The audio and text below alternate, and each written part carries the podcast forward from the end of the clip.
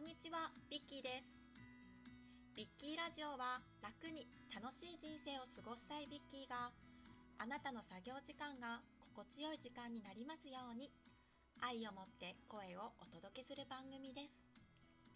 7回目の今日はすごいですよ。なんと質問が届いています。すごい嬉しいです。ではお読みしますね。ラジオネームマイノさんからの質問です。すごいラジオっぽい。ありがとうございます。ラジオ開始おめでとう。女性的で落ち着いた素敵な声。本当に嬉しいです。ありがとうございます。質問です。学生時代の部活は何をしていたんですか？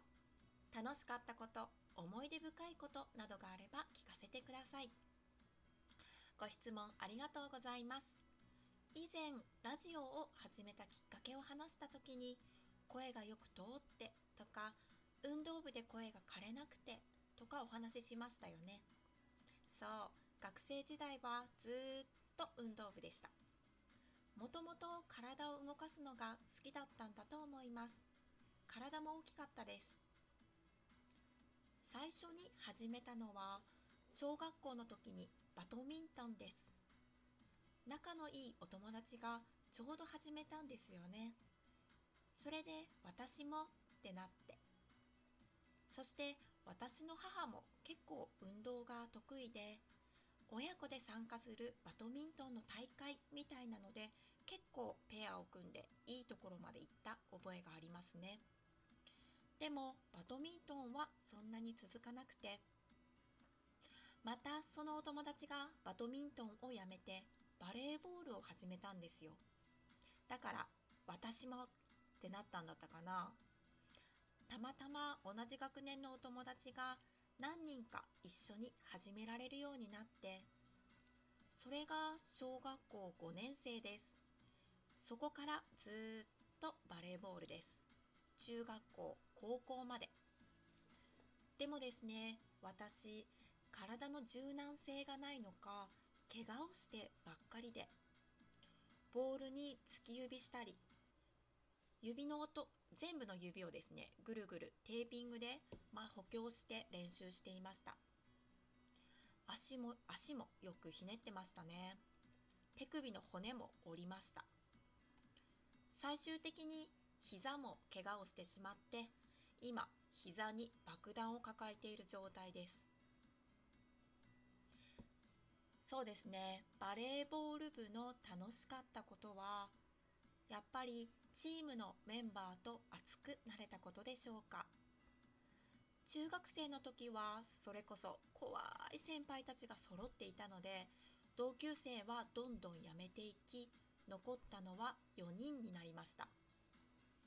それでも先輩よりもスタメンとかに選ばれていたメンバーだったので先輩に負けずにやりきりましたよね。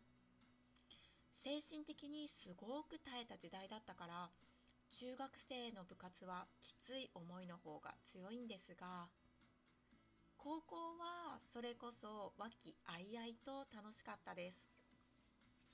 別に運動部がメインの学校ではなかったのでそんなに力を入れてやらなくてもよかったんですがなぜか私たちの学年は勝ちたいメンバーが揃っていて必要以上に練習していましたよね。進学校ではありえないですが朝練なんかもしていた時がありました。朝はもちろん学習の時間だったんですけどね。それでそのあそれでですねうちの学校は今まで大会に出ても1回戦落ちが当たり前のレベルの学校だったんですよ。でもですね私たちは絶対負けたくなくてそれこそ田舎の学校だったので実はですね学校の数が少なくて2回勝ったら2回勝っただけですよ。2回勝っただけでなんとベスト8なんですよ。だから絶対2回勝とうねってみんなで言って低い目標のようでも我々にはかなり高い目標でそれで3年間のうち1回だけベスト8に入れたんです。あの時はですねとっても嬉しかったです。そうですね。そんな風にみんなで同じ方向を向いて汗水流してっていう運動部のこのエネルギッシュな感じがとっても楽しかったですね。そこでビッキーはキャプテンなんかをしていたのでとっても張り切ってたんでしょうね。いや張り切っていたと思いますよきっと。思い出しただけでもワクワクするエピソードを思い出しました。今日のビッキーはちょっと興奮してましたね。ご質問ありがとうございました。この気持ちを思い出させてもらって素敵な時間になりました。皆さんもビッキーに質問をお待ちしています。質問が届くとかなり嬉しいですね。では今回はここまで。今日はビッキーの学生時代の部活動の思い出をお話しさせていただきました。